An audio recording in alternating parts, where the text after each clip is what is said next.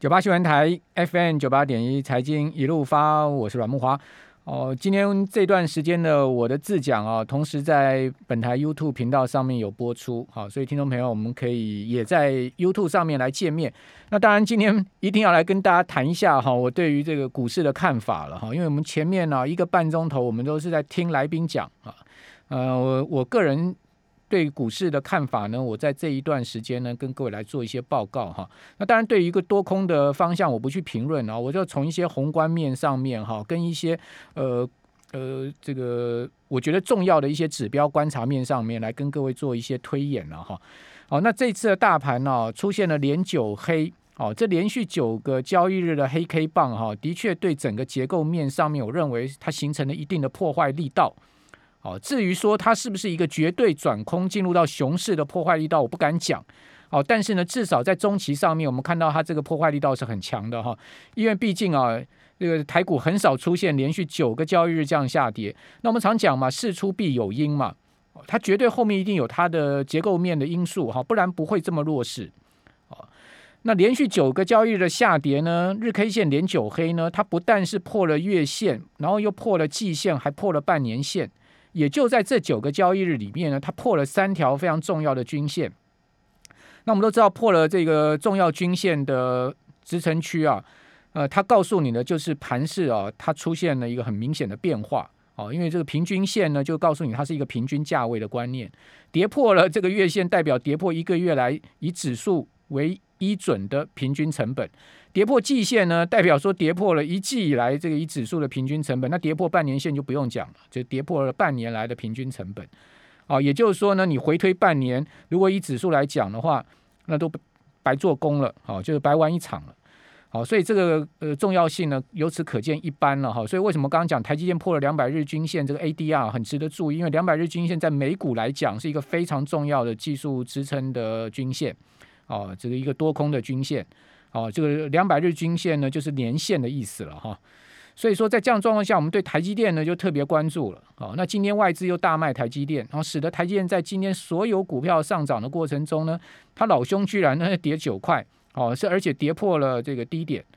哦，为什么台积电会这么弱势？那当然，它背后已经有它的结构因素了。我们这边不针对个别股票去探讨。我先就各位的这个整个盘市的这个走势哈，这个结构面上面，我跟各位报告，我认为了哈，今年下半年我们刚过了这个这个这个半年报公布的时间，八月十五号进入到下半年第三季第四季啊，这个下半年呢，台股啊，乃至于全球股市啊，从宏观面上面啊，我个人认为有三大隐忧了。哦，虽然说这样隐忧啊，但是大家也不要太。呃，就是说心里面疙瘩太大，说啊这个隐忧就是很严重的问题，不是？所以隐忧呢，就是我们要去观察它可能会有一些问题，哦，这个比较偏向负面的问题。那当然也有正面的哈，这正面我们先不讲，我们先来讲说一些我们要从呃这个风险面来观察。因为如果各位有看我的直播节目的话，早在一个月前哦，我在下午每个礼拜一下午的四点二十的这个听阮大哥的直播节目里面，我又下了一个标题嘛。哦，那个 YouTube 上还可以找到这一集啊，大概在一个月前，叫做“下半年投资应该侧重风险还是利润”。哦，那我当时在一个月前，我就很明白的跟各位讲说，我认为下半年投资呢，我们要去侧重在风险面上面。好，所以今天呢，我还是就这个所谓的风险因素哈，我认为的隐忧哦，在全世界宏观环境上面有三点哈，提出来跟各位做呃做探讨哈。那我们今天的直播上面，各位如果对呃，我们的话题啊，有兴趣，你也有看法的话，那你也可以在上面发表您的看法，好，同步的哈。呃，第一个呢，就现在目前很明显的啊，这个全世界的消费动能有在减弱，哦，这个减弱是呃一时的，还是它会是持续的，很值得关注。比如说呢，在昨天晚呃昨天晚上哈，这个美美国公布出来一个重要的数据啊，就是七月的美国的零售销售月减的幅度呢超出预期，原先的预期是百分之零点三。哦，就我昨天公布出来一点一，哇，这一点一公布出来之后呢，美股就噼里啪啦往下掉。哦，所以为什么昨天晚上啊，这个美国股市一开盘呢，跌势蛮重的。哈，这个一路三大指数就一路往下挫，包括四大指数、费半一路往下挫，最主要就是这个数字。哦，当时美国的媒体呢，都以跑马灯啊最快速的方式告诉大家说呢，哇，这个大幅不如预期啊，预期是负的零点三，已经是出现月比衰退。但是呢，你会发现，哎，这个七月十一出来的数字呢是负的一点一，是衰退的幅度更大了。而七月才刚刚衰退吗？不是，你可以看到六月其实呢，美国的零售销售已经不成长，五月已经开始不成长了。它的一个高峰似乎有开始在渐渐，呃，已经出来，开始在滑落的一个状况。那大家都知道，美国是全世界最大的零售销售市场。如果说美国消费者不花钱的话，哇，那这个亚洲的终端产品要卖给谁啊？好，那这个是一个。我觉得下半年我们要持续关注的很重要的一个讯号哈，再加上呢，呃，前几天公布出来的密西根大学的美国的消费者信心指数呢，居然是跌到了十年来的低点，好，它是跌破了去年这个二三月新冠疫情当时最严重，在美国那时候冲击最大的时候，二零零二年三月、四月、五月的时候，美国消费信心都没有这么差，跌到七十点附近，一跌跌了十多个大点，哦，那这样一跌跌到了。二零一一年啊以来的一个相对低点，是十年来的相对低点，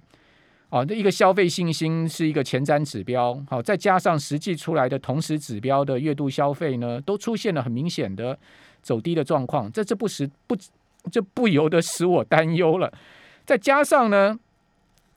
这个前两天中国大陆公布出来的零售销售啊，也是增长幅度八点五，也是明显不如预期，预期是两位数的增长。好，所以大家都知道，全世界两大经济引擎，一个中国，一个美国。如果这两大引擎在消费上面呢，都出现了放缓，哦，甚至引擎在减速，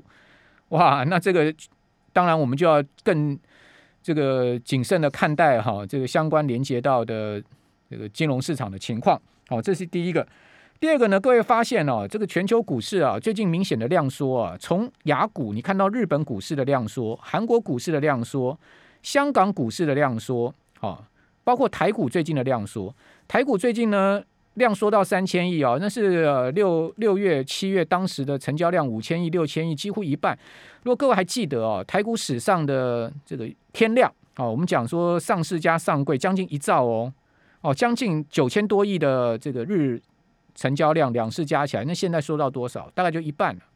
那这个量跑去哪里了？那事实上不是只有台股量缩，你看到美股也量缩了哦。那这个量缩啊。如果价稳，那其实没有什么太大的关系。你说啊，量缩价稳，其实它是一个多头结构，啊，只是说呢，大家呃没有那么多的这个，因为股票贵了嘛，就没有那么那么多的钱在市场里面滚嘛，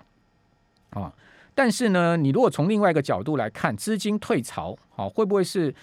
整个资金动能渐渐在减弱啊？那这个对于金融市场长期会造成什么样的影响？比如说，你去看几个数据啊，你会发现，哎，确实这个整体的资金动能哦，是在一个弱化的过程。好，比如说美国的 M M two 好，广义货币供给，在疫情之后啊，曾经一度高达二十七趴的年增率，那最近掉到多少？掉到十二。那中国大陆你会看到它的 M one 跟 M two 呢，这个剪刀差哦，就出现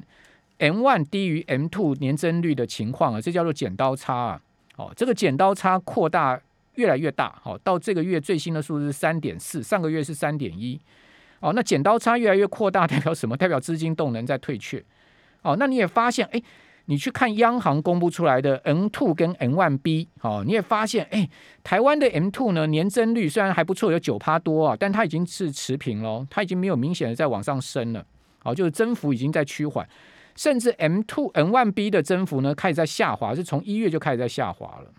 哦，虽然说还明显的高过 M two 很大一段距离，但是开始在下滑。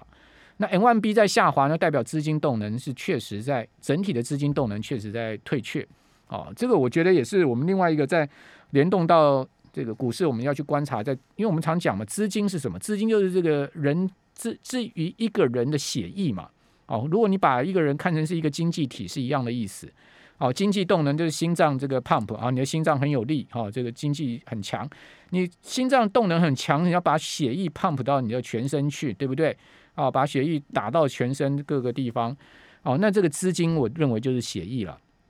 好，所以这资金如果这个血液在减少的话，那当然这个会有一些问题哈。那第三个呢，就是景气循环了。好，那各位看到景气循环的周期还是存在的，哦，就不可能消失的。哦，那现在目前呢，遇到了就是说去年基期啊，相对持续在上升的问题。哦，所以为什么有一些产业呢，它压力渐渐大？哦，就是因为这个基期开始在对比去年比较高的一个基期上来。好，那这个是在宏观面上面。那在台股的这个呃比较微观面上面呢，我认为大家可以去观察筹码面。好，那筹码面的部分哈，你会发现，哎，其实呃三大法人、外资、投信、自营商，哦，近月来他们其实同步是站在卖方的哦，好，他们并不是站在买方哦，他们都同步站在卖方，尤其是投信、自营商、本土的两大法人，居然跟外资哦这个同样的站在卖方，这是比较罕见的，因为过去外资他就唱独角戏嘛。哦，你要不管怎么讲，他去年以来到今年上半年，他就一路卖。那投信自营商呢，不见得会跟他站在同一边，但是呢，这一次一个月来，他们都是站在同一阵线，好，都是站在卖方。好，这是在筹码面上面，法人我看到一个比较明显的迹象。第二个呢，就在呃，一般我们讲融资余额是一个观察个别投资人的操作面向。那融资余额呢，其实在最近一个月来也很明显的在退退潮，好，融资在减。啊，融资在减到底是好事还是坏事？我觉得这个可以用从两个面向来看。哦，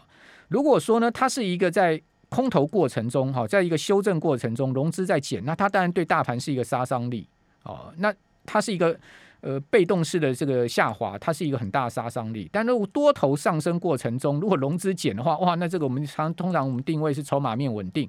好，所以你要看不同的情况。啊，现在偏偏它是一个相对修正的情况，所以融资。的减肥不见得一定是好事，哦，另外呢，从技术面上面来，那更不要讲了。我们刚刚有讲说破均线是一个很大的这个不大的不大好的一个状况，哦，至于说在基本面上面，各位看到最近杂音很多，哦，那这个时间不够，我就今天跟各位报告到这边呢，我们下次有机会再讲，拜拜。